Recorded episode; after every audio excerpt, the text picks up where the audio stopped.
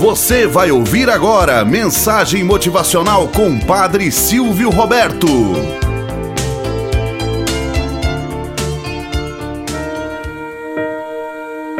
Olá, bom dia, flor do dia, cravos do amanhecer. Vamos à nossa mensagem motivacional para hoje. Não envergonha de quem você realmente ama.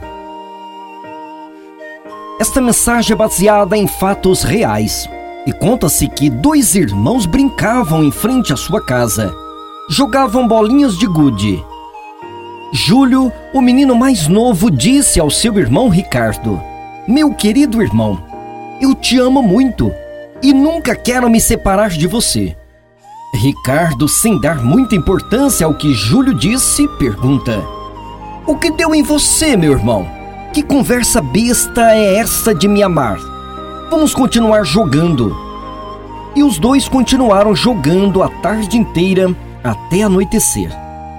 À noite, o senhor Jacó, pai dos garotos, chegou do trabalho.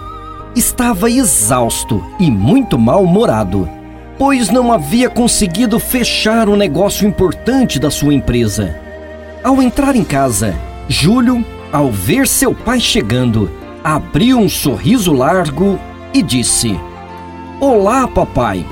Eu te amo muito e não quero nunca me separar do Senhor. Jacó, no auge de seu mau humor e estressado, disse: Júlio, estou exausto e muito nervoso. Então, por favor, não me venha com essas besteiras. Com as palavras ásperas do pai, Júlio ficou magoado e foi chorar na cama do seu quarto. Dona Joana mãe dos garotos, sentindo a falta do seu filho, foi procurá-lo pela casa. Até que o encontrou no quarto, com os olhinhos cheios de lágrimas. Dona Joana, espantada, começou a enxugar as lágrimas do filho e perguntou: O que foi, Júlio? Por que choras? Júlio olhou para sua mãe com uma expressão triste e lhe disse: Mamãe, eu te amo muito e não quero nunca me separar da senhora. Dona Joana sorriu para o filho e lhe disse: Meu amado filho, ficaremos sempre juntos. Júlio sorriu, deu um beijo na sua mãe e foi se deitar. No quarto do casal, ambos se preparando para deitar. Dona Joana pergunta para o seu marido Jacó: Jacó, o Júlio está muito estranho hoje, não acha? Jacó, muito estressado com o trabalho, disse à esposa: Esse moleque só está querendo chamar a atenção. Deita e dorme, mulher. Então todos se recolheram e todos dormiam sossegados. Às cinco horas da manhã, Júlio se levanta de um sobressalto, vai ao quarto do seu irmão e diz: Mano, hoje o dia está lindo. Teremos um dia maravilhoso para brincarmos. Seu irmão fica assustado e querendo dormir mais um pouco, mas Júlio é insistente. Enquanto isso, Júlio vai ao quarto dos seus pais e diz a mesma coisa. Os pais se assustam com a atitude do filho e dizem: Vai dormir, meu filho, ainda está cedo demais. Mas Júlio é persistente. Naquela tarde, Ricardo, ao jogar bola com seus amigos num campinho próximo à casa, marca um gol. E quando menos espera, Júlio corre ao seu encontro, invadindo a partida de futebol. Abraça seu irmão e o beija, dizendo que ele é muito maravilhoso e é um verdadeiro atleta, que ele é a sua inspiração. Ricardo tem um misto de vergonha e raiva, porém continua o jogo. De repente, ele marca outro gol. Quando se dá conta, Lá vem Júlio correndo ao seu encontro para abraçá-lo novamente. Porém, o seu irmão não permite que o beije. Chegando em casa, ele conta para sua mãe a atitude de Júlio. Esta não lhe dá muita importância. Quando seu pai chega do trabalho, Júlio está na porta, pronto para saudá-lo e beijar sua mão, dizendo: Papai, como eu te amo! Agradeço imensamente a Deus por tudo. Seu pai meneia a cabeça com a atitude do filho, mas também não lhe dá muita importância. Quando sua mãe termina de fazer a comida, Júlio sai do seu lugar na mesa, abraça sua mãe e diz: Como a senhora é maravilhosa!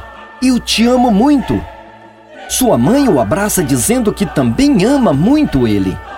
Até a meia-noite, Júlio está acordado, coisa que não fazia. Isso se repete pela semana inteira. No final de semana, seu pai querendo ficar mais um tempinho na cama. Quando Júlio entra no quarto dizendo: Que dia fantástico, papai! Hoje poderemos ir ao parque, ver os cisnes, jogar ração para os peixinhos, passear com o nosso cachorro. Seu pai, já pé da vida, com a atitude de Júlio durante a semana, diz: O que está acontecendo com você, moleque? Mas Júlio não se importa. Ele quer mesmo é estar na presença da sua família. Seu pai cede à vontade de Júlio e vão ao parque. Às duas horas da manhã, Júlio se levanta, vai ao quarto do seu irmão Ricardo e fica observando o irmão dormir. Ricardo, incomodado com a claridade, acorda e grita com Júlio: Seu louco! Apaga essa luz e me deixa dormir! Júlio, em silêncio, obedeceu o irmão. Apagou a luz e se dirigiu ao quarto dos pais. Chegando ao quarto dos seus pais, acendeu a luz e ficou observando seu pai e sua mãe dormirem.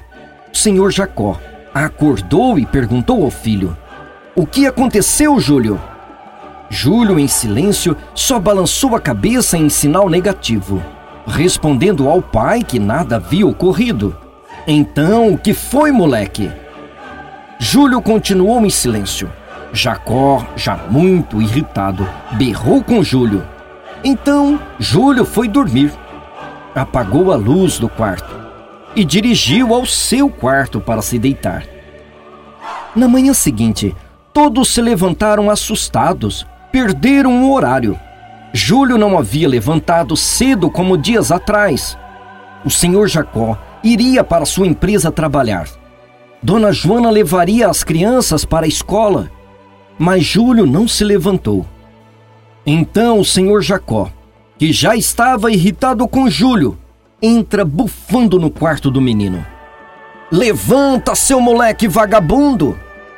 Júlio nem se mexe. Então Jacó avança sobre o garoto e puxa com força o cobertor do menino com a mão esquerda. E com a mão direita levantada, pronto para dar uns tapas, percebe que Júlio estava com os olhos fechados e o rosto pálido.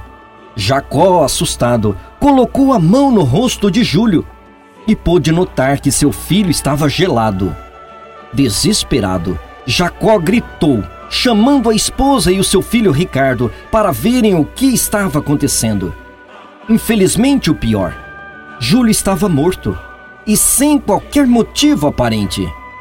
Dona Joana, desesperada, abraçou o filho morto e não conseguia nem respirar de tanto chorar. Ricardo, desconsolado, segurou firme a mão do seu irmão e só tinha força para chorar também. Jacó, em desespero, soluçando e com os olhos cheios de lágrima, percebeu que havia um papelzinho dobrado em uma das mãos de Júlio. Jacó então pegou o pequeno pedaço de papel e leu. Dias atrás, Deus veio falar comigo através de um anjo em sonho. Disse-me que apesar de amar minha família e dela me amar, teríamos que nos separar. Eu questionei, mas ele me disse que seria em uma madrugada. Não demoraria. Então, quando eu acordava, sabia que aquele dia era fantástico. O dia inteirinho para brincar, para estudar, para estar com a minha família e estar ao redor das pessoas que eu amava. Eu só queria expressar o quanto Deus estava sendo generoso. Eu não queria nunca me separar de vocês. Mas Deus me explicou que seria necessário. Gostaria que ficasse claro apenas uma coisa. Ricardo, não se envergonhe de amar seu irmão? Mamãe, a senhora é a mulher mais bonita do mundo. Papai, o senhor de tanto trabalhar se esqueceu de viver. Eu amo todos vocês. Moral da história. Quantas vezes não temos tempo mais para dizer à pessoa a quem está ao nosso redor o quanto nós o amamos? E receber o amor que estas pessoas nos dão? Talvez quando acordarmos possa ser tarde demais. Mas ainda há tempo. Não tenhas receio de dizer a quem está ao seu redor: Eu te amo. Demonstre esse amor que vem do fundo da sua alma sem desejar nada em troca. Simplesmente ame. Não tenha vergonha de dizer isso. Tenhamos um bom dia na presença de Deus e na presença daqueles que nos querem bem. Você acabou de ouvir Mensagem Motivacional com o Padre Silvio Roberto.